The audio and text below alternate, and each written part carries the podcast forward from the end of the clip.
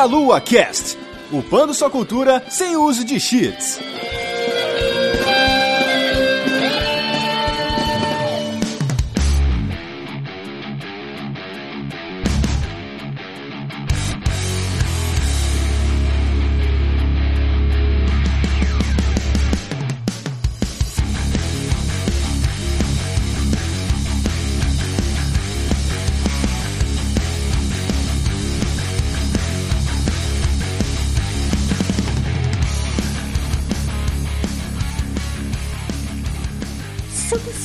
Queridos ouvintes! Começando mais um Meia Lua Cash, aqui é a Vanessa e hoje eu estou aqui com o Rogério. Fala galera, mais uma vez aí, nesse cast musical aí vocês vão chorar também. E Manuel. Música de game de qualidade é aquela que você também consegue ouvir fora do jogo. Sim. Amém, só digo amém, que assim seja, porque eu tô com um exemplo aqui que eu escuto até hoje, cara, 20 anos já escutando essa merda. Muito bem, como vocês perceberam, hoje vamos falar de trilhas sonoras dos games que foram mais marcantes nas nossas vidas, mas antes nós vamos para a nossa sessão de recados.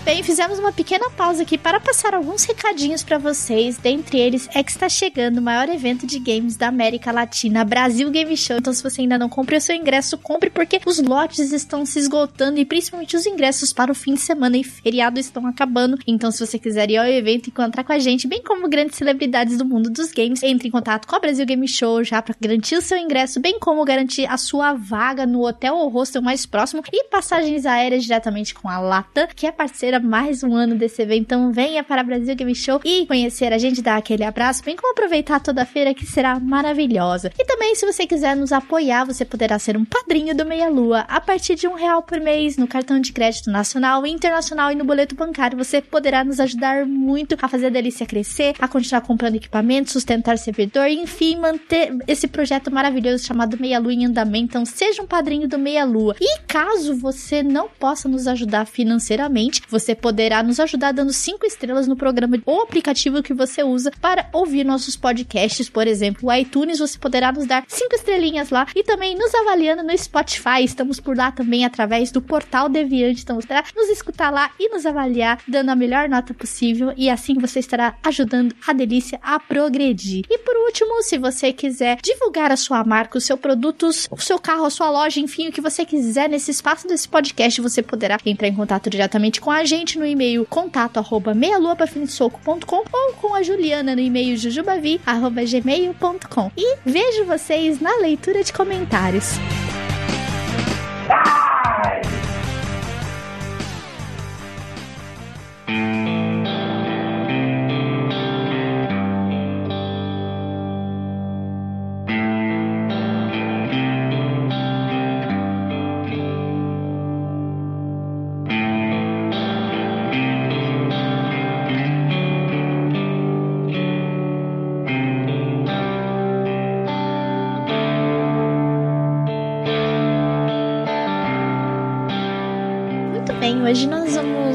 Tratar de um tema muito gostoso, eu particularmente gosto muito. Músicas de jogos que foram marcantes e inclusive nós temos um Meia Lua Cast gravado, mas ele é bem antigo, que é o Meia Lua Cast número 30. Então, hoje nós vamos falar um pouco das músicas que marcaram a gente aqui, com certeza você, nosso querido ouvinte, tem aí também alguma música de algum jogo que marcou a sua vida e você poderá deixar nos comentários. E nós vamos aqui conversando aí um pouco de cada música, da história do compositor e tirar também eventuais curiosidades que possam ter, né, na criação dessa música. E então, Rogério, você vai abrir a orquestra pra gente aí contar a sua primeira música. Então, galera, a música que eu escolhi aqui é a primeira, eu vou jogar bem no, bem no coração mesmo, bem no básico, bem nas músicas que me marcou, cara, foi foda pra mim. É Sticker Brush Symphony, Donkey Kong Country 2.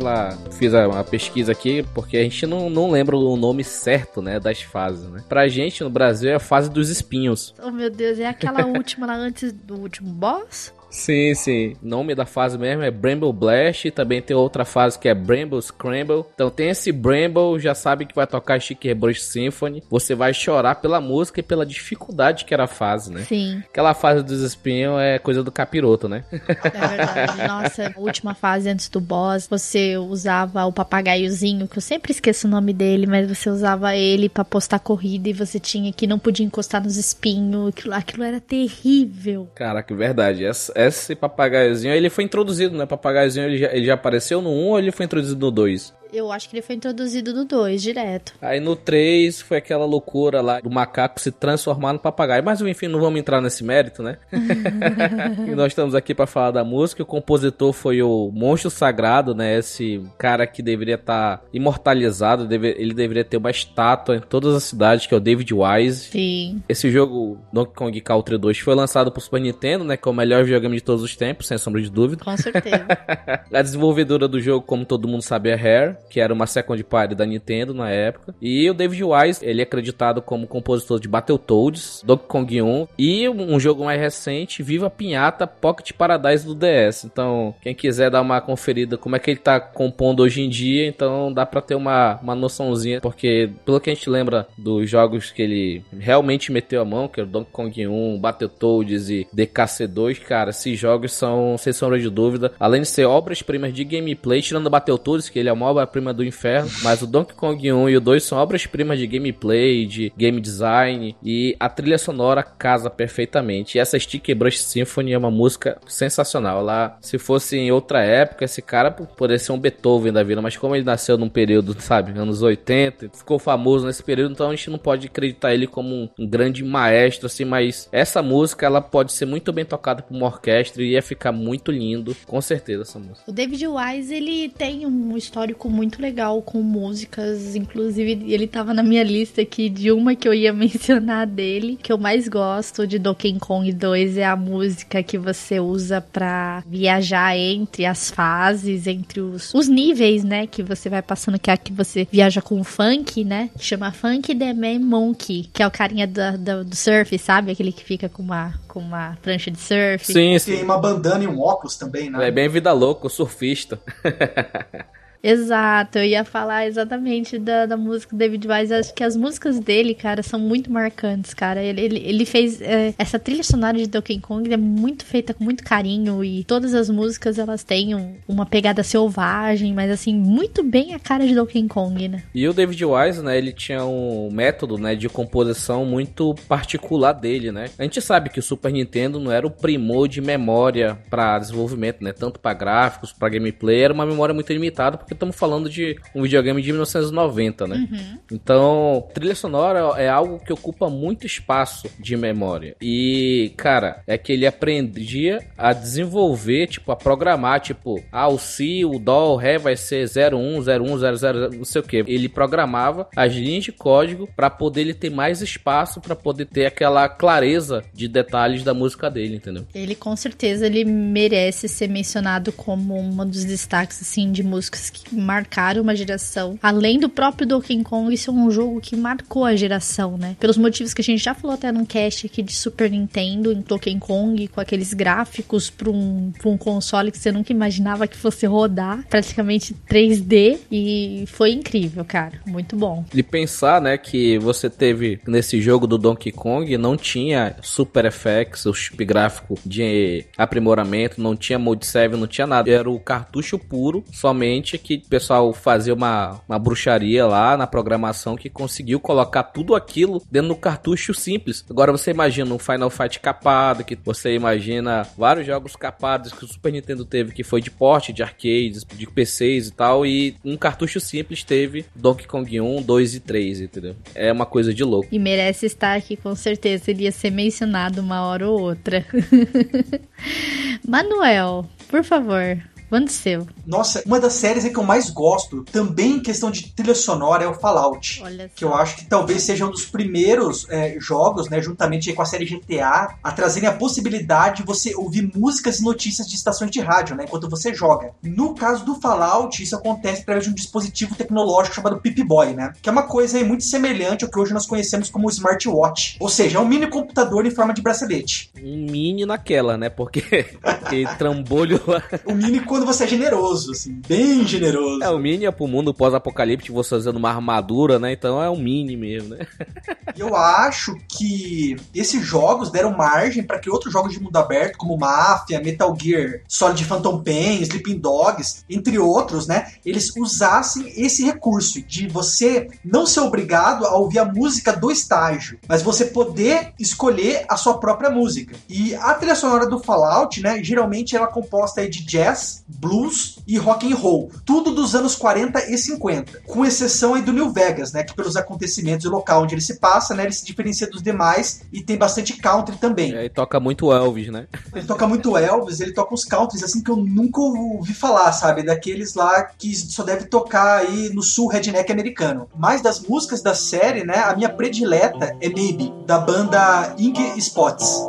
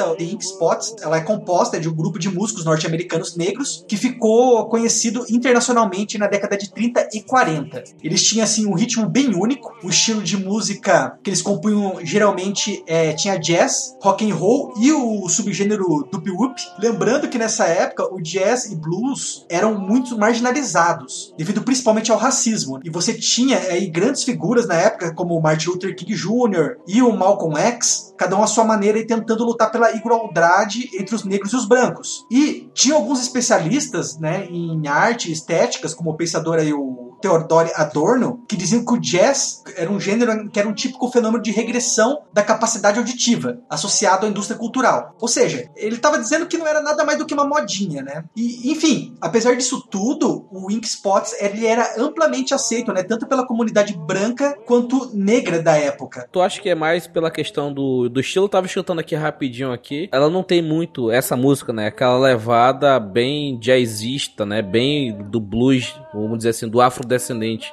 Aquela cheio de lance, cheio de firulas. Aqui é uma, é uma música assim mais calma, mais serena, entendeu? E é uma música muito bonita. Ela tem aquela, aquela qualidade típica, né? De uma gravação dos anos 30, 40, com aquele, aquele chiado característico, né? E será que não é por isso, por ela ser muito mais serena, que ela teve essa aceitação maior? Talvez, até pelos instrumentos usados, ela não parecer que ela pertencia a esses gêneros musicais, né? Que eram tão aí excluídos na época. Legal, e a música bem bonita aqui. Nossa, ela é maravilhosa. Tá presente em quase todos os jogos aí da série Fallout. Você sabe a tradução dela, o que, que ela fala na música? Cara, ela é uma música bem pequenininha aí, composta por só três estrofes, e ela fala simplesmente assim: Talvez, talvez você irá pensar em mim quando estiver sozinha. Talvez o aquele que espera por você irá revelar-se falso. Então o que fazer? Talvez você irá se sentar e suspirar, desejando que eu estivesse perto. Então, talvez você me peça para voltar. E talvez eu diga talvez. Caraca, ela casa muito bem, né, com a temática de Fallout, né, cara? Que você tá completamente sozinho no mundo pós-apocalíptico, devastado por uma, uma guerra nuclear, né? Principalmente eu acho que no começo de cada um dos jogos, né? Quando você não tem nenhum companion para você ficar trocando uma ideia. E eu acho que é até mais do que isso, porque ela também fala sobre a saudade, a nostalgia e daqueles que você deixou para trás. E já que Fallout é um jogo retrofuturista pós-apocalíptico, apocalíptico. Nada melhor pra combinar com o cenário e com seus anseios dentro do jogo. Por fim, eu acho que ela também fala sobre falsidade e traição, coisa que é muito comum nas tramas dos jogos da série Fallout. Geralmente você aí conhece alguém, né, ou alguma facção que se apresenta de uma maneira às vezes com a melhor das intenções e depois você descobre que não é bem assim. Enfim, só pra terminar, você pode ouvir ou até mesmo comprar várias das músicas, né, dos jogos do Fallout, é com muita facilidade, né? Elas estão disponíveis tanto na Steam, que você pode comprar aí o, o OCT todo, né, quanto também pelo iTunes, onde você pode comprar as músicas em separado. Que legal, muito bom. Agora eu vou falar do meu. É, lógico, eu não podia passar pra esse cast e não mencionar a trilha sonora de Pokémon, porque é o mesmo cara que faz todas as músicas dos jogos faz muitos anos e, e logo depois que eu voltei a jogar Pokémon, assim, que foi logo em 2013 em XY, cara, tem uma música incrível, maravilhosa, que eu sou muito apaixonada por ela. De vez em quando eu até ligo o videogame só pra poder ouvir a música de novo, que ela é muito bonita, que é a música de Lumiose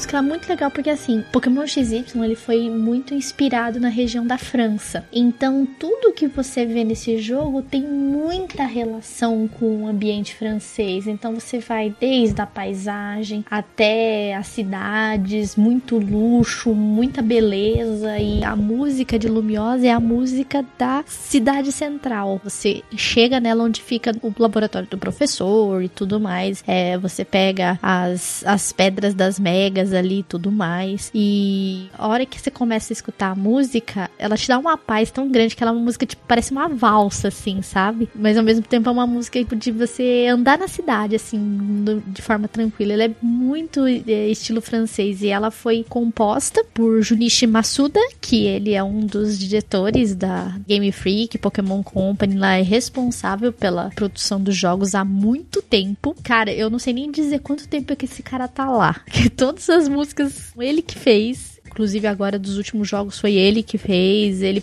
fez a produção do jogo, também ajudou junto com o Omiri e o resto da equipe. Mas a parte especializada dele, às vezes ele erra até em algumas partes em relação ao jogo. Mas a trilha sonora, a mão dele é muito boa. Ele sabe fazer trilha sonora de jogo, cara. Principalmente de Pokémon. Eu não sei, ele tem um uma pensamento na do ambiente, assim, que ele visualiza. E essa música de Lumiose City é uma das músicas que mais me marcou em, em Pokémon XY, porque ela me dá um retorno definitivo pra franquia Pokémon. E é muito legal quando você tá lá e você fica rodando de patins na cidade. É muito gostoso. Você fica e no meio da cidade, só um detalhe, tem uma torre Eiffel, que, como eu falei, como ambiente francês, essa torre é um ginásio Pokémon. E ela dá diretamente é, referência à Torre Eiffel. Ela é igualzinha à Torre Eiffel. Igualzinha. E como ali é, Paris ela é considerada a cidade luz, esse ginásio que tá na Torre Eiffel, ele é do tipo elétrico. Então é muito legal a cidade, tudo que tem nela, as lojas, tudo muito bem elaborado. E a música, ela caiu assim, igual uma luva pra esse lugar, né? Então é uma das músicas assim que eu guardo com muito carinho, que eu sempre tô escutando ela e eu acho ela incrível. E é de Pokémon XY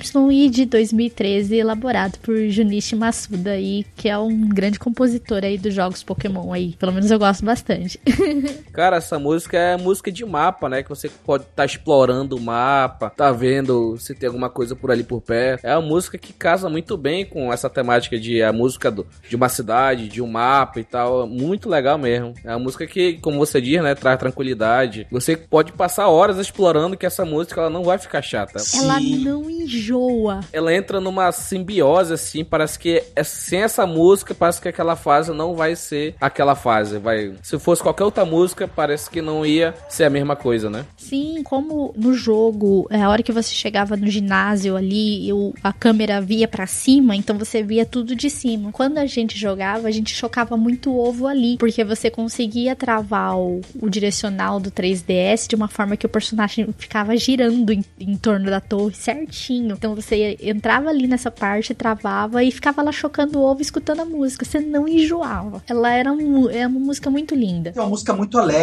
bastante empolgante e realmente não enjoa, né? Porque, aí ó, pasme, sim, eu joguei Pokémon X e Y e eu, eu não enjoava, sabe? Ela é muito gostosa. O arranjo dela ficou sensacional. Eu recomendo aí, quem não escutou, escute essa música e se quiserem pode ter no YouTube aí versões de 10 horas. Nossa! E colocar e escutar a música quanto tempo vocês quiserem.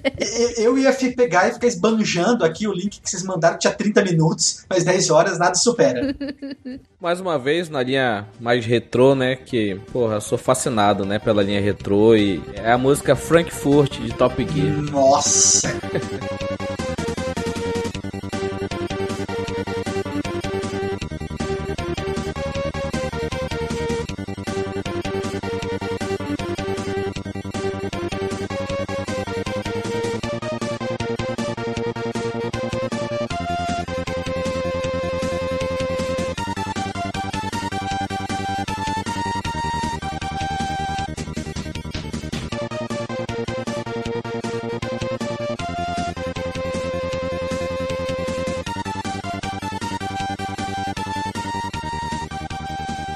Top Gear, cara, não tem como você passar por esse e você não falar de Top Gear, porque Top Gear é muito genial, cara, a trilha sonora dele, cara.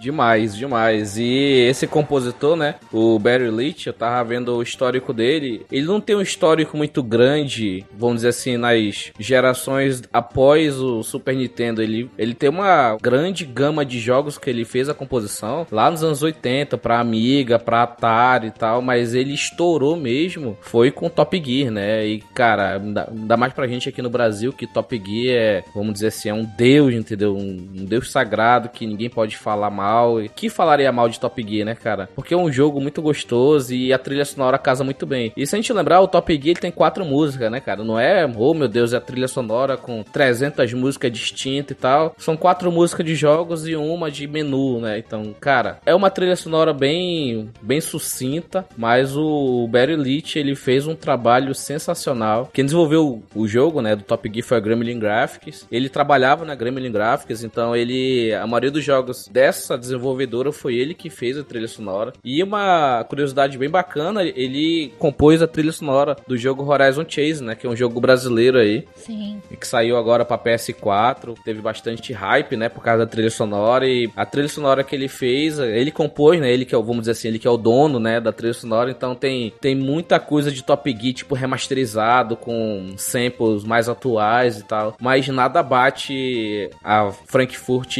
do Top Gear, entendeu? A do Horizon Horizon Chase é muito bonita, mas a do Top Gear é, é o concurso, cara. É uma música muito bonita e ela aparece, né, na primeira vez na fase do Rio, cara. A gente, a gente como brasileiro que não tinha, não tinha tanta expressão nos anos 90, hoje em dia que a gente tá podendo ter um pouco mais de expressão, por causa que o nosso mercado tá em, apesar de estar tá em crise, o mercado de jogos é, é um mercado crescente. Hoje em dia tem jogo dublado, tem jogo legendado, mas isso era uma coisa muito rara de ver nos anos 90. Então ter um um jogo que se passa no Rio, que dá pra ver o Cristo Redentor, dá pra ver o Corcovado, os montes lá que tem no Rio de Janeiro. Cara, e essa música, putz, é muito maravilhosa. E quando você ganha essa, essa fase, você, primeiro lugar, dependendo, ou dependendo do, da qual posição os seus pontos forem o suficiente para ser o primeiro no, na classificação geral, você é, é, o campeão da, vamos dizer, da primeira Copa, né? Que é que foi um apanhado geral de várias cidades, combinou no Rio de Janeiro, que vai por Rio porque vai fazer uma na América do Sul, né? Uma parte na América do Sul. Isso, essa música, putz, quando eu escuto me arrepio. E eu indico aqui, né, a banda brasileira Mega Driver, que eles têm um, um disco somente de música de Top Gear em versão metal. Então, cara, se você quer escutar música do Top Gear, não quer ver esses samples de 16 bit, procure a banda Mega Driver, que, cara, é sensacional a versão deles, sensacional. Já ouvi falar muito bem dessa banda Mega Drive, inclusive quem me falou de- dela foi o Valina, abraços aí Valina do Filmes e Games, falou da, dessa banda Mega Drive e, e ele inclusive já participou de shows dele, eles são muito bons mesmo. São, nossa, eles conseguem fazer uma adaptação aí usando guitarra, baixo, bateria assim, fora do comum, sabe? Sem perder a essência da música. É sensacional. Eles têm vários CDs, né? Eles têm do Castlevania, tem do, do Mega Man, putz, vai embora, tem muitos CDs temáticos, tem um, o Double KO, que é só de jogos de luta. Não sei se vocês sabem, ouvintes, eu tenho um podcast, o Oblocast, a música de finalização de todos os episódios é a música The Edge of Your Soul, que é a música do Soul Edge, da abertura do Soul Edge, mas só que em versão metal pela Mega Drive. Cara, essa música é sensacional. A original é linda, a metal, que é o, é o gênero que eu curto, eu fico de queixo caído toda vez que eu escuto. Muito bom, muito bom. Top Gear sempre aí fazendo parte das trilhas sonoras mais marcantes. Top Gear é uma coisa que eu não vou esquecer nunca, de verdade. Eu também joguei muito Top Gear era muito legal. Eu poderia ficar aqui falando sobre outros jogos com músicas de época, né? Como Máfia, L.A. Noir, mas eu acho que eu estaria batendo muito, se não na mesma tecla, em algo próximo, né? E com estilo aí muito semelhante ao Fallout, né? Porque são jogos também que as músicas, na ma- na maior parte das vezes, são jazz, né? Então eu resolvi é, falar de algo bem recente, mas que apesar aí da sua atualidade, me remete muito à minha infância e à minha adolescência, né? Pelo menos mu- musicalmente, que é o jogo o Metal Gear Solid 5, Phantom Pain. Ele é o último jogo realmente bom aí da série Metal Gear, né? Ou pra quem gostou do Metal Gear Survive, é o último jogo com o Kojima. E o jogo se passa em 1984, né? Nove anos depois do Ground Zeroes. E ele vai seguir aí o Venom Snake, que se aventura em países aí como a África, Oriente Médio, para procurar vingança sobre as pessoas que destruíram né, sua equipe e quase mataram ele durante os eventos ocorridos aí no Ground Zeroes. Mas antes disso, eu queria também falar uma outra coisa que musicalmente, assim, destaca bastante o jogo. Porque o interessante é que o Phantom Pain, diferente de outros jogos de mundo aberto em geral, você não tem estações de rádio que tocam músicas. E pelo menos no início, você não pode escolher direto a música que você quer. Ele é um dos únicos jogos que eu já ouvi no qual você usa um Walkman. Walkman. Pois é. Pra quem não conhece, né, o Walkman cassete, né? Só a velharada conhece, só os velho pai que nem a gente conhece. né? Muito velho paia, cara. Do mesmo jeito que você falou aí do, do Pip Boy, né? Que ele não era um aparelho portátil. O Walkman também, se a gente for ver dos aparelhos portáteis de hoje, ele também não era lá muito portátil, né? Você conseguiria segurar com uma mão. Mas ele, é, para quem não conhece, ele era muito usado nos anos 80 e ele era similar ao Discman, né? Que precisava colocar o disco. Ou ainda, se você ainda não é tão velho assim, ele é semelhante ao MP3 Player. Mas nesse equipamento você colocar uma fita cassete. Lembrando que na época, é, Primeiro, primeiro, antes de você continuar, tu tem que falar o que é fita cassete pra moçada mais nova aí, que, pô, a fita cassete, né? Não é qualquer um que lembra, não. É, é difícil até falar o que que é a fita cassete, cara. Link no post. Deixa eu tentar explicar o que é fita cassete, pessoal aí que não conhece, que eu acho assim difícil, que a maioria dos nossos ouvintes são tudo da velha guarda, né? Mas se você é novinho, eventualmente, fita cassete é um, é um dispositivo que você gravava dados em fita. Uma fita mesmo, uma- literalmente uma fita. Uma fitinha que você tinha um rolinho dentro de um, de um negócio de plástico, ou podia até ser de metal, que ficava acoplado com duas rodelinhas assim. Então, o aparelho ele lia aquela fita onde estava registrado aqueles dados. E, e aí ela ia, ia até o final da fita, até a fita acabar. Aí você poderia escutar do outro lado que tinha outros dados gravados também. Então é mais ou menos isso. É, fi- fita cassete é um, é um dispositivo de gravação antigo que usava a fita como, como forma de gravar os seus dados. E lembrando que na época não era muito comum você ter fones de ouvido né, nos aparelhos. E também era menos comum ainda aparelhos portáteis. Daí você imagina, um fone de ouvido e um equipamento portátil. Ele mudou o hábito musical da época, né? Já que cada pessoa podia carregar e ouvir seus sons preferidos e principalmente não precisava incomodar as outras pessoas, né? Apesar de que pelo celular hoje nos ônibus não adiantou muito. Mas enfim. O Walkman é da Sony, né? Então o Metal Gear é exclusivo da Sony, então casa, né? Não, tem Metal Gear pra PC. Mas a, a questão é assim, o Metal Gear é a mesma coisa que, por exemplo, a gente fala do Band-Aid, entende? Existem outras marcas de esparadrapo, esparadrapo colável, né? Mas já que o Band-Aid é o mais popular, todo mundo chamou de Band-Aid. A mesma coisa com o Walkman. Já que o aparelho da Sony era o mais popular, outros aparelhos portáteis que tocavam fita cassete, as pessoas chamavam de Walkman. E pegou. E a música? e a música, cara? Não, mas isso tudo tem a ver com a música. Porque essa história de você poder ouvir apenas você e as outras pessoas não ouvirem, é exatamente isso que ocorre no Phantom Pain. Que enquanto no Fallout só Deus sabe como você vai descoberto pelos inimigos, só pela música do seu Pip Boy, você imagina, você tá no meio do deserto, né? No meio do pós-apocalipse, e você tocando uma puta música alta. Como os inimigos não vão ouvir, não vão vir te atacar. E no Metal Gear, ele mostra né, o Snake com fone de ouvido. Então, só ele ouve a música, ele não chama a atenção dos outros. E o interessante é que toda vez que você entra em ação, ou você é descoberto, a música meio que diminui o volume automaticamente. E depois que o perigo passa, ela volta a tocar normalmente. Então, para mim, isso foi uma puta evolução no quesito escutar música dentro de jogos. E é uma mecânica que eu ainda não vi nenhum jogo replicar. Além disso, para ouvir a maioria das canções, você tem que roubar ou achar as fitas cassetes. O que torna isso, né, de você pegar e escutar as músicas, né, o que torna a música do jogo um item colecionável e desejável, no qual muitas vezes você vai com certeza arriscar ser descoberto ou até mesmo ser morto para conquistá-las. Enfim, o jogo toca quase que só pop e rock dos anos 80. No Fallout, por exemplo, eu não vivi essa época. No caso do Metal Gear, eu vivi essa época. Então, é, duas é o mínimo que eu teria que destacar. A primeira dela, The Man Sold the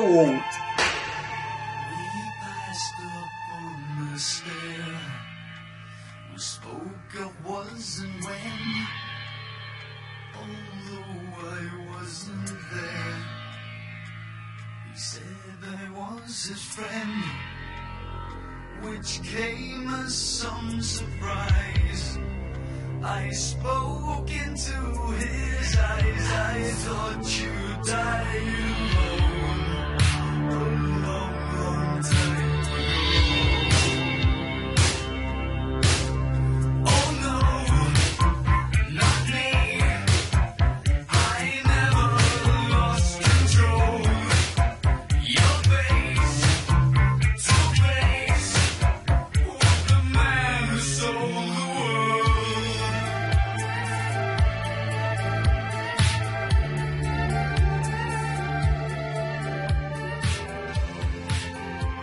essa música foi é, composta pelo David Bowie, que eu acho que dispensa apresentações, né? Mas pra quem aí tava escondido em um vault e não sabe do que eu tô falando, ele é um músico britânico aí que nas últimas décadas foi um dos mais inovadores e mais influentes. Assim, não só da década que ele viveu, mas de todos os tempos. Sobretudo aí pelo trabalho que ele compôs na década de 70 e 80. Além de ser, assim, um, um- ele tem um vocal bem diferenciado, assim, sabe? E as músicas dele têm uma profundidade intelectual bem ímpar. Os seus álbuns, né, são compostos assim de músicas de vários gêneros, mas as principais deles são pop, rock e eletrônico. E na música, né, The Band Sold the World, que é a, a que eu escolhi, eu acho que é uma música que fala bastante sobre traição e sobre perder o controle. E eu acho que é algo que combina muito com o protagonista do jogo, né, que é o Snake, que ele passa aí no final do Ground Zeroes e no Phantom Pain, que ele passa aí por momentos terríveis envolvendo esses dois temas. A música passa muito aquele sentimento de você achar que pode conquistar e mudar o mundo e você acaba sendo traído e acaba perdido na vida. E eu acho que eu estou passando também, não só o Snake, como eu também estou passando por isso nos últimos anos. Não a parte da traição em si, mas sim de você perder o controle sobre a sua própria vida, né? Sobre o seu mundo particular. E ter que trair alguns dos seus princípios para poder seguir em frente. E com tudo isso você se sente meio que vendido, por assim dizer. Eu acho que vale muito a pena, né? Mas, novamente, as músicas que eu, eu estou escolhendo aí, que eu estou citando, são músicas para você escutar tanto dentro do jogo quanto fora, em qualquer outra ocasião, assim. Vale muito a pena. Legal, muito bom. E até porque, principalmente no caso Metal Gear, ele, ele é um jogo assim muito bem, muito bem desenvolvido e a trilha sonora tinha que ser foda também, com certeza. E acho que de- essa música do David Bowie, ainda mais um, ele que foi um dos maiores eh, compositores e cantores dos, dos últimos tempos, assim, e era um jogo que merecia alguma coisa desse tipo, sabe? Não, com certeza. Certeza. Pena, pena que ele faleceu aí, agora em 2016, né? Bem recente. Tá fazendo bastante falta pro mundo musical. Ficou um clima pesado, que é essa, essa música ela tem um tema muito pesado, né? Que como o Manuel bem explicou aí, não tem nem o que falar, porque ele que conhece muito bem David Bowie, as letras do David Bowie. Mas pra gente quebrar um pouco esse clima, a gente dar uma, um pouco de risada, né? Por o jogo ter, se passar em 1984, né? O livro do George Orwell, né? 1984, é uma referência também. Não sei se ele quis passar esse jogo nessa data específica, 84, não sei se tinha alguma referência. Você passar em 84, do Big Brother tinha que ter música, né? Se você quiser, assim, é a música do Big Brother. Só pra. Oh, meu Deus. Ai.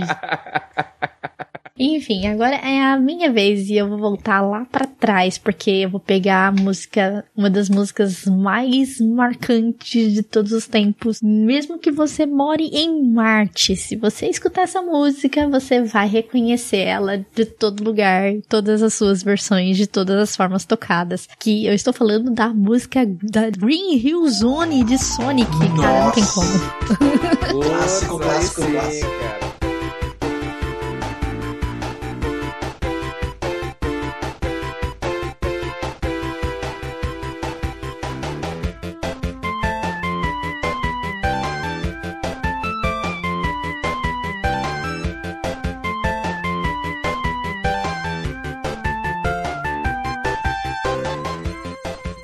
Como é, você falar de música e não lembrar de Sonic, principalmente da Green Hill Zone, porque é uma das músicas assim, tipo de abertura do jogo, né? Literalmente você começa o jogo com Green Hill Zone. Um dos criadores da música é o Masato Nakamura, que praticamente é cara que faz quase todas as trilhas sonoras da SEGA, né? Do Sony, dos jogos da SEGA. Ele toca baixo e ele, inclusive, tem uma banda de J-pop. E ele trabalhou no- nos games, principalmente Sonic the Hedgehog e Sonic the Hedgehog 2. Tá vivo, cara, ainda. Ele é novo. Ele tem 59 anos. E faz aí, ele tá ativo na música desde 1988. Então, ele tem, assim, uma carreira muito grande em relação aos jogos da SEGA e tudo mais. Essa música, ela tem. é, eu não sei qual que é a, o, o tanto que essa música é chiclete, assim, de uma forma, que ela dá aquele espírito de aventura realmente do Sonic do início da partida dele, sabe? Quando ele come, você começa a correr por aquele gramado de Green Hill Zone. E é legal porque essa música, ela, ela se estendeu por muitos anos. Tipo, você joga aí Sonic the Hedgehog, os primeiros, você joga o Regenerations, você joga aí o Mania e a música tá lá. É a mesma música. Não tem como você coloca, entrar no Sonic começando por Green Hill Zone e não tocar aquela música. Ela é muito incrível, os acordes dela são muito bonitos e dá aquele realmente aquele ar, tipo, é- isso é do Sonic. Tipo, você escuta a música, você automaticamente não tem como você não lembrar do Sonic, literalmente. E é, esse é o meu destaque. Não tem muita informação da música, só sobre o, o no caso, Masato Nakamura, que também não tem muita informação dele também. A gente sabe que ele é um dos que faz a produção das músicas da SEGA, principalmente do Sonic. Enfim, é isso. Pra mim é um dos maiores destaques. Não tinha como também falar nesse cast e não mencionar Sonic the Hedgehog, no caso, a música de Green Hill Zone. Essa música, ela, como você disse, né? Vai passando as gerações, essa música ela tá lá. Isso quer dizer que ela é atemporal. Pode passar daqui a um século, dois, você vai escutar essa música e essa música vai continuar tão atual quanto foi nos anos 80, 90, entendeu? Essa música é sensacional. Não tem o que falar dela. Como você disse aí, ela mostra o espírito aventureiro do Sonic. E essa música ela te persegue naquela fase desgraçada que é a primeira, né? Que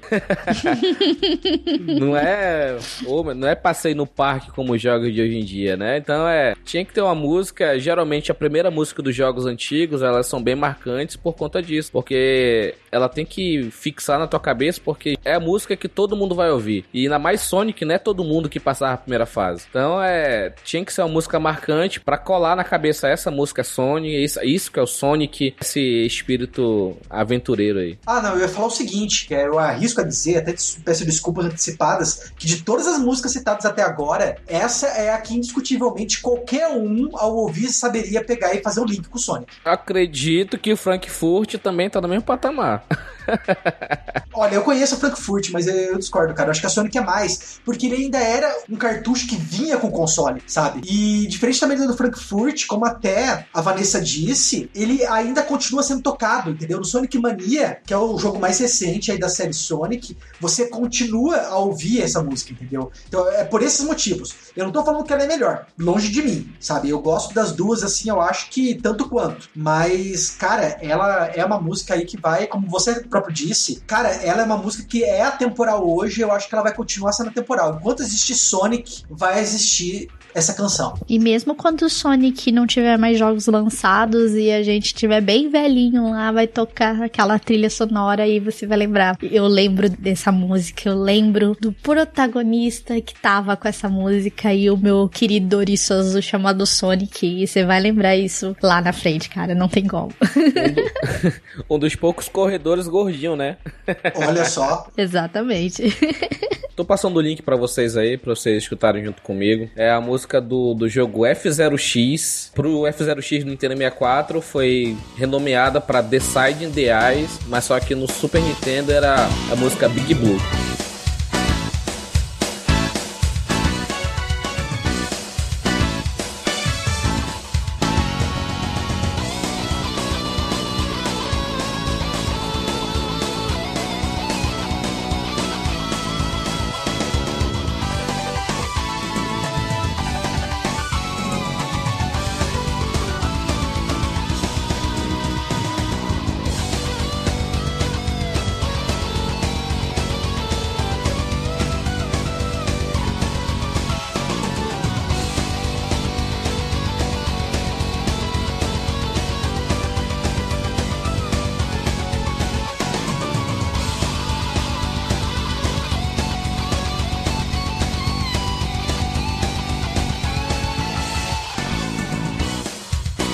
Sem querer eu descobri F0X, cara. Eu joguei F0 no Super Nintendo e eu escolhi errado, né?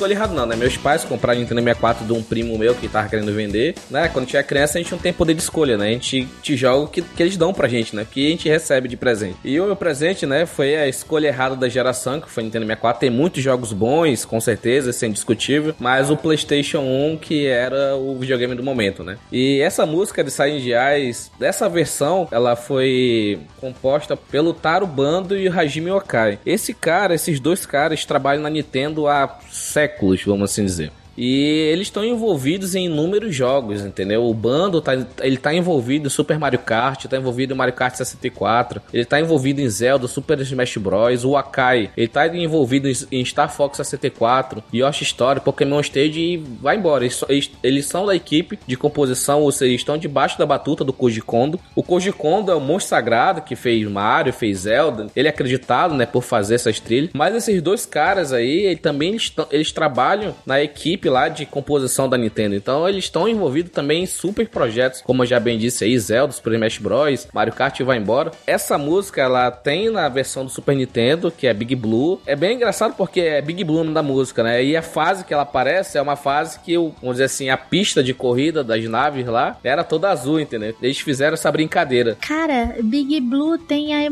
homenagem a essa pista no Mario Kart 8. Sim, sim, é. O F0 ele tá no, no core da Nintendo aí, não tem novos jogos desde o F0 GX do GameCube. Cara, eu queria muito que a Nintendo lançasse um F0 com o Taro Bando e o Hajime Yokai fazendo trilha sonora novamente, porque se vocês estão escutando aí uma trilha sonora de Power Metal que não, não deixa margem ah, essa esses dois não tocam nada, entendeu? Esses dois são sensacional. E eu tava lendo aqui no, numa, numa, numa entrevista de uma, pra uma revista do Taro e do, do Akai, eles estavam sem tanto espaço também para composição. O que, que eles fizeram? Eles gravaram a trilha toda e só colocaram ela tudo junto, como se fosse uma trilha de podcast, uma música de fundo. Pega a trilha feita e coloca lá, entendeu? Para otimizar o espaço utilizado, entendeu? Então essas coisas de ah, o videogame não tem tanta memória, não tem tanto isso, não tem tanto aquilo, isso é bom em outros aspectos, porque os desenvolvedores eles têm que buscar formas de contornar a limitação e fazer e trazer trilhas sonoras, trazer jogos, trazer gameplays que possam suprir essa limitação, além de entregar um ótimo jogo. A gente pode estar tá, exemplo de Xbox 360 e PS3, que os dois videogames têm 512 de memória RAM. 512 mega, não é 512G, 512 mega de memória RAM.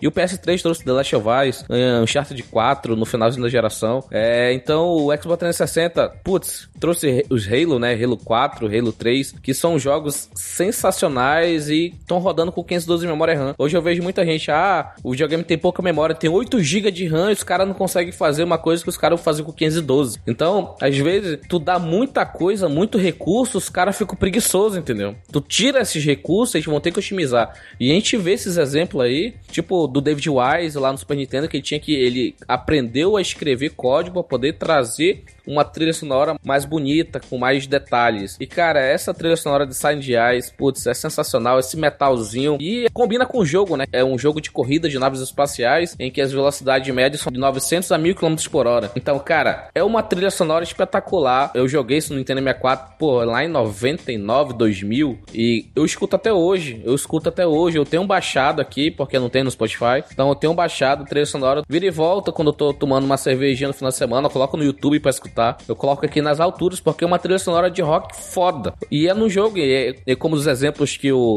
o próprio Manuel trouxe, são músicas que você pode escutar no dia a dia, no jogo. Então, é uma trilha sonora que você tá lá no jogo brincando, tá se divertindo, mas você pode se abstrair do jogo e, sei lá, ir pro trabalho, ir pra faculdade escutando uma trilha de metal foda que é de um jogo também muito foda. Eu já tentei jogar no, no emulador esse jogo, ele tá com os gráficos muito, sabe, triste, porque é Nintendo 64, né? Aqueles polígono da primeira geração, que era só triângulos brutos.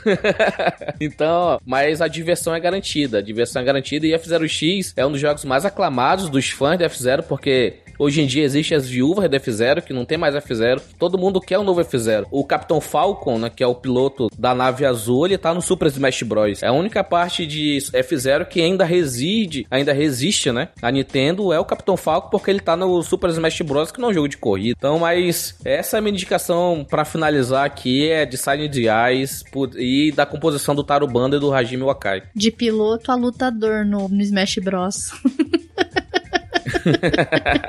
Realmente, F-Zero é uma franquia que a Nintendo deveria repensar em trazer de volta. De verdade. Mas é difícil. Eu não sei por que, que a Nintendo não traz essas franquias de volta. Isso inclui, então, é F-Zero, X, Star Fox também, que mesmo você ah, mas vai sair um ali, mas não tem nada a ver com Star Fox, gente. Pois assim, é. não tem nada a ver com o que é Star Fox, mas eu acho que, no meu ver, a Nintendo deveria repensar essas coisas e eu não sei se ela vai repensar tão cedo. Eu acho que já que a gente tá falando de músicas, eu acho que o bom é que essa limitação que o Rogério citou, ela criou todo um estilo novo que agora está presente aí principalmente nos jogos indies, mas não apenas por ser uma limitação, mas sim por uma opção. Então eu acho, cara, que esse percalço que a gente sofreu aí na era 8, 16, em 32 bits serviu para alguma coisa. Serviu para mostrar que você não precisa de muita memória, tal, você não precisa de uma coisa complexa para você criar uma coisa de qualidade. E eu acho que isso em certa medida a gente vê frutos aí no mercado indie atualmente, cara. E por isso a gente deveria ficar feliz. Verdade. É, minha última indicação ainda está dentro aí do Metal Gear Solid 5, né, Phantom Pain, que é uma outra música que eu gosto bastante, apesar de ser bastante clichê, que é o Final Countdown, da banda Europa.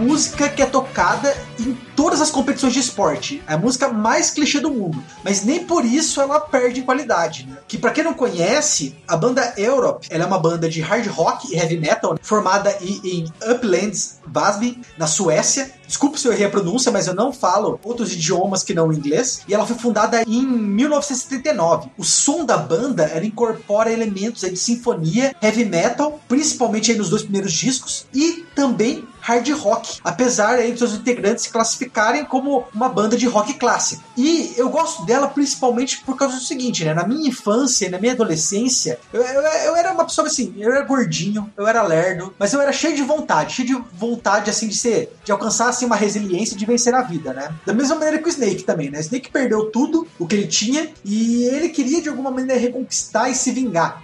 A vingança pelo menos não era o meu caso. Mas enfim, o Snake aí conseguiu aí chegar ao topo né? De uma maneira assim, talvez não desejada pelos fãs. E eu, pelo menos, eu continuo meio lerdo, né? Mas pelo menos a gordice eu superei, né? E eu tô aqui no meia-lua. Então, logo, eu acho que a música ajudou bastante, né? não tem mais muito o que falar da música, né? Eu, eu apresentei de que banda que era, falei o que, por que ela me toca e por que ela toca. Acho que ela deve tocar o Snake, né? Não posso falar por ele. É, tocar o Snake é meio dúbio, né? Meio complicado.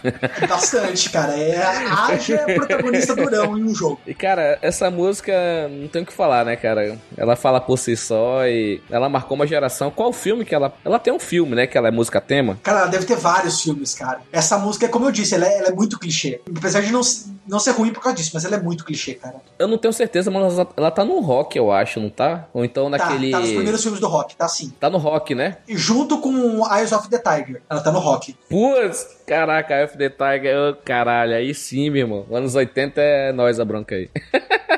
Muito bom. Enfim, eu vou terminar então a minha indicação e eu também é um outro game que eu não poderia deixar de mencionar aqui. O compositor dele já foi mencionado pelo Rogério. Esse cara fez a maioria das músicas da Nintendo aí das, dos seus jogos e tudo mais, mas eu quero mencionar aqui como uma das trilhas marcantes a de Legend of Zelda. Cara, você falar de música de Zelda, cara, você tem um, um êxtase grande porque ela tem uma divisão muito grande de, de conceitos de ambiente, né, durante a, durante a sua aventura em Hyrule, né? E o cara, né, que no caso é o Koji Kondo, né, ele, cara, é, é incrível como que ele tem essa visão de, de música, né, e eu queria destacar aqui não somente o jogo The Legend of Zelda, mas uma música específica que me marcou muito e a minha vontade era simplesmente subir no cavalo e sair cavalgando feliz e contente correndo pelos campos de Hyrule. Era muito legal ouvir essa música, que é a música Hyrule Field, lá de Twilight Princess do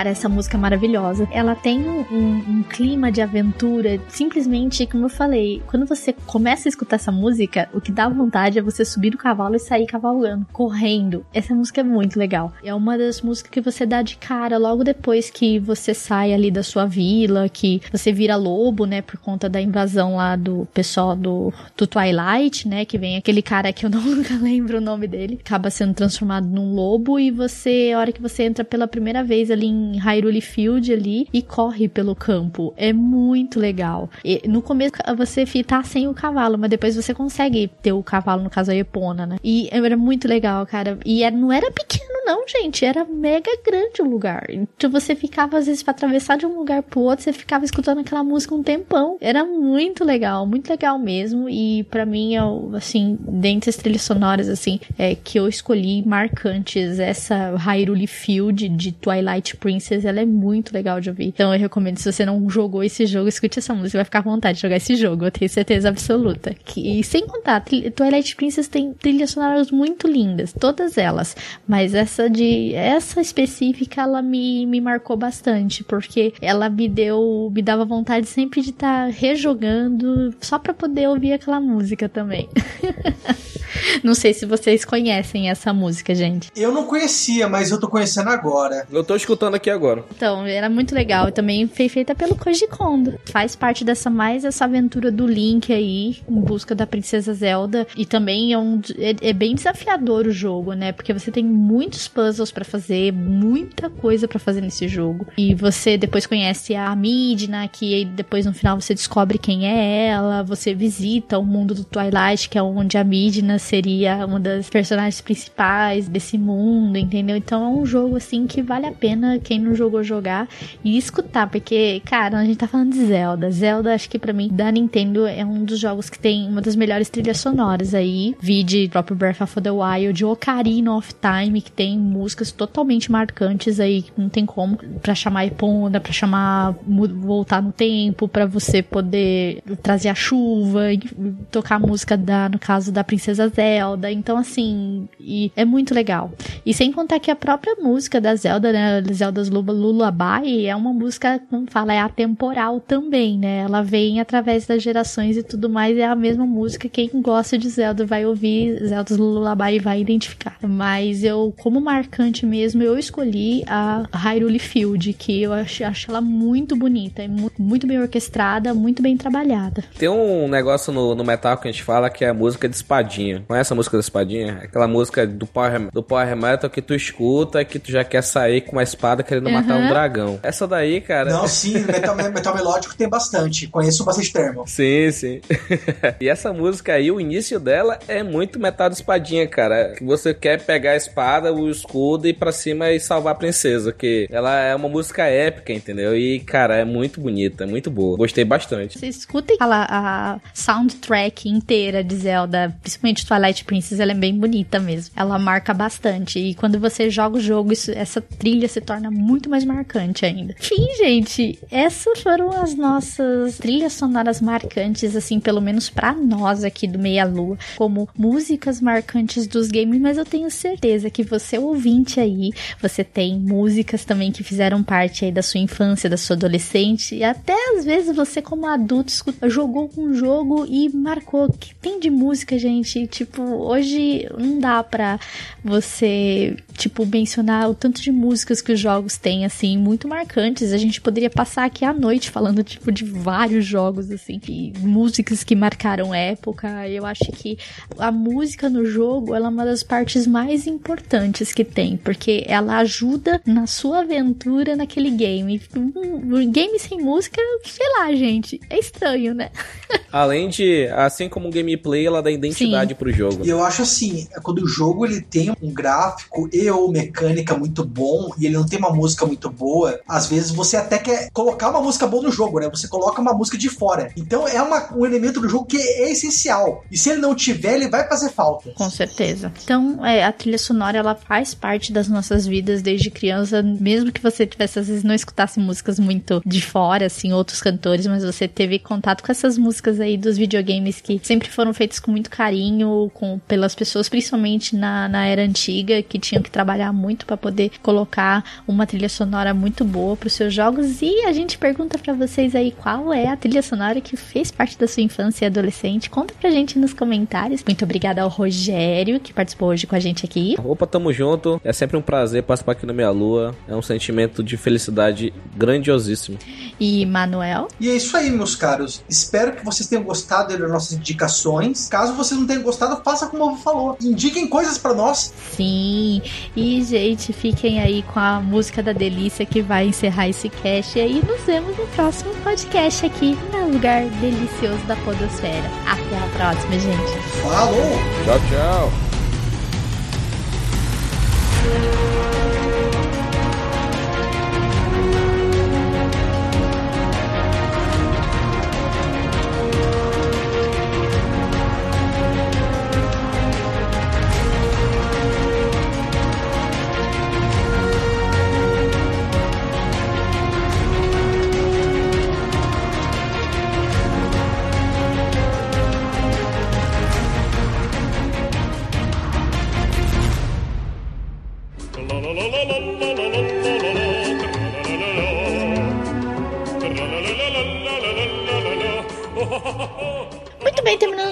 Podcast aqui onde nós pudemos contemplar tra- com os nossos ouvidos, assim, colocar os nossos ouvidos escutando as trilhas sonoras mais marcantes do mundo dos jogos. E estamos aqui para a leitura de comentários. E quem vai me acompanhar hoje novamente é o meu querido amigo Socket. E aí, pessoal, como vocês estão regendo as notas musicais hoje? Olha aí, ma- maestros dos games, gente. Então nós vamos ler os comentários referentes ao cast passado, que foi sobre os jogos destaques do primeiro semestre de 2018. E nós vamos começar, Socket, por um milagre. Porque nós recebemos um e-mail. Oh!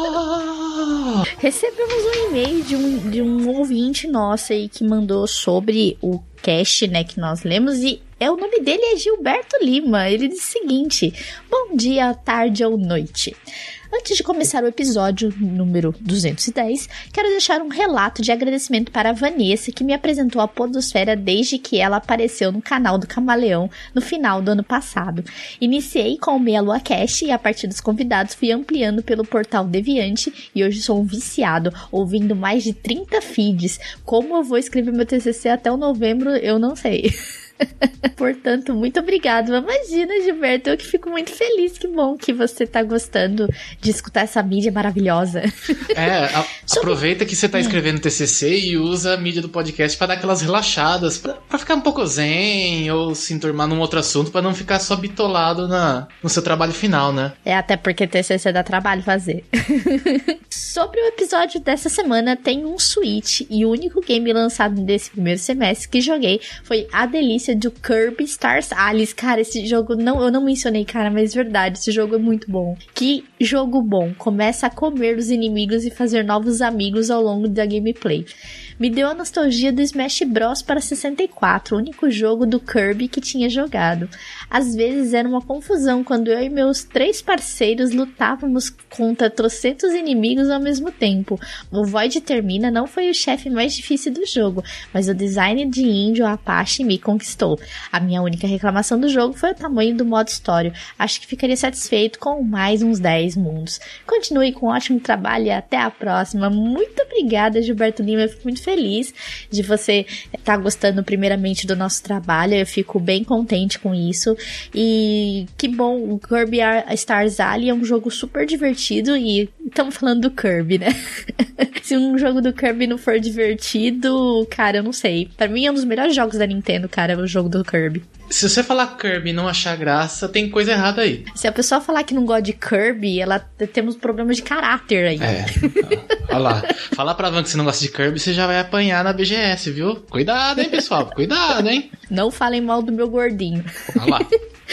Ele é uma gracinha. Mas muito obrigada, Gilberto Lima, pelo seu comentário e só faça as honras. Leia o primeiro comentário do nosso site. com trombetas ao fundo, né? Aproveitando o clima desse cast, eu vou ler o comentário do nosso querido, amado e único, tô desistindo. Ele comenta o seguinte: Heavy Rain é legal, três pontos, mas enredo. Detroit é legal, mas é pesado demais psicologicamente falando. Foi o primeiro jogo que eu não consegui assistir direto em live por causa da carga emocional. O único jogo que me fez sentir alguma coisa de verdade. Mas o melhor jogo de 2018 ainda está por vir, o premiado da Mega Sena. Se for pra mim, eu vou agradecer bastante, talvez com uma viagem pelo mundo em 60 dias. Até continuo testando minha sorte com concursos. Mas o melhor 2018 realmente ainda. Na verdade, o melhor 2018 já veio, né? A gente já sabe qual é.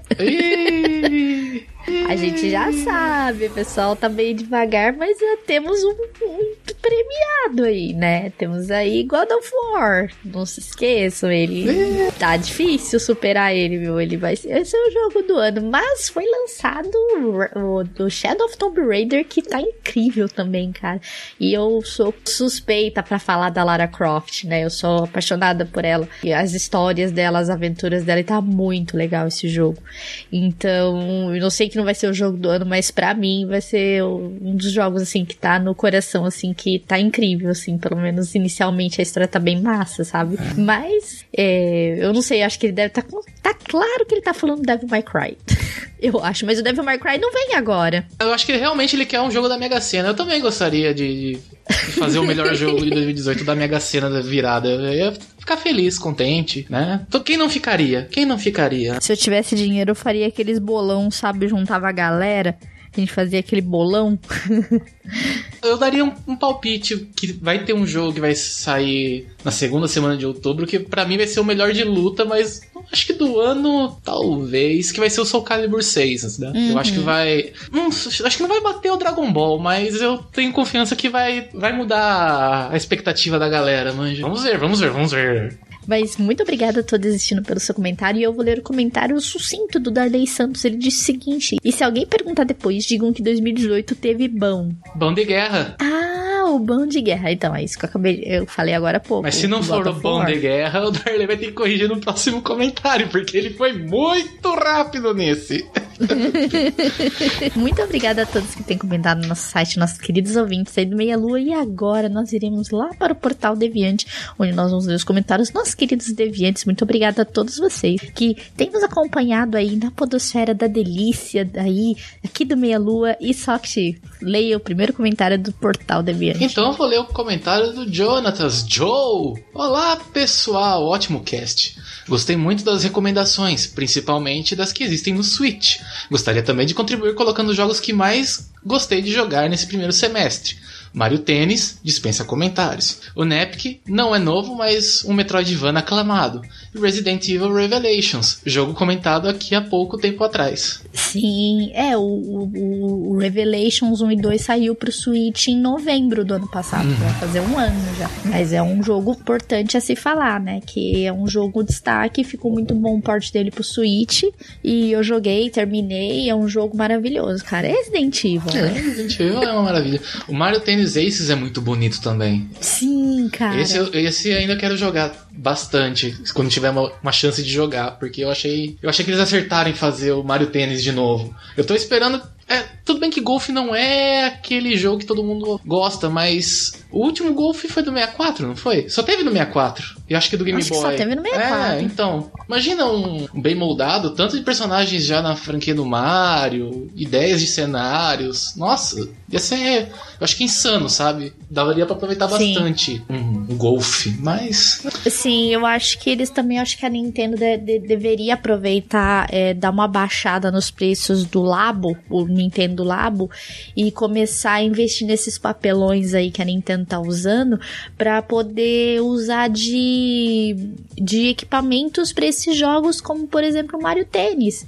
Imagina, eles lançam um papelão exclusivo aí pra você jogar Mario Tênis, pra você usar o Joy-Con com controle de movimento e pra jogar tênis. Cara, ia ser sensacional. Muito legal. Mas assim, eles teriam que fazer um, um exclusivo e a pessoa que comprar o jogo, ela poderia comprar também. Teria essa opção dela jogar tênis, sabe? Com a, a raquete de papelão do Labo. Seria um- interessante a proposta, mas eu não sei se a Nintendo faria isso. Vamos ver, né? Quem sabe? A Nintendo nos escute. Exato. Mas muito obrigada, Jonathan Joe, pelo seu comentário. E agora eu vou ler o comentário do Felipe Lima. Ele disse o seguinte: Olá, galera, delícia do mais delicioso podcast. Ai, que delícia. Bom, gostei muito do cast dos jogos citados nele, e agora quero dividir minha listinha de jogos que dei atenção nesse primeiro semestre. Primeiramente, God of War, claro, debulhei nesse jogo magnífico. Também joguei muito Forza Horizon 2 e 3, me aventurei no Assassin's Creed Origins, que é a minha franquia favorita. Fora todos esses AAA, joguei vários indies, como por exemplo Bloodstain, Curse of the Moon, A Hate in Time, Abzu, Hobby, Chasme e Death Gambit. Vejo como positivo o saldo dessa primeira parte do ano, mas ainda vem muitos mais, muito mais lançamentos. E claro, ainda tenho muitos jogos comprados que preciso jogar. Resumindo, falta de tempo. É quem nunca, A né? melhor frase. Ainda tem muitos jogos comprados que preciso jogar. Steam manda cartão de lembrança toda semana e, e continua no. no- Sabe, sabe aquela- aquelas casas que o carteiro vai colocando carta e vai pilhando e depois você olha por debaixo da porta assim, você sabe que é uma montanha de carta? Então, é os jogos da Steam. Exato. Toda semana eu recebo, tipo, um, jo um, um jogo da, da Steam está em promoção. Aí aparece eu falei, ai, eu tô com 80 jogos, cara, não terminei nem metade. Um abraço delícia em todos e obrigado por me divertirem toda semana. Falou! falou. Muito obrigada, Felipe Lima. Muito boas suas recomendações. Assassin's Creed é uma, é uma ótima escolha, realmente, do primeiro semestre. E você mencionou aí o Chasm e o Death Gambit. Eu tô querendo muito jogar esse Death Gambit, porque é o estilo de jogo que eu gosto, sabe?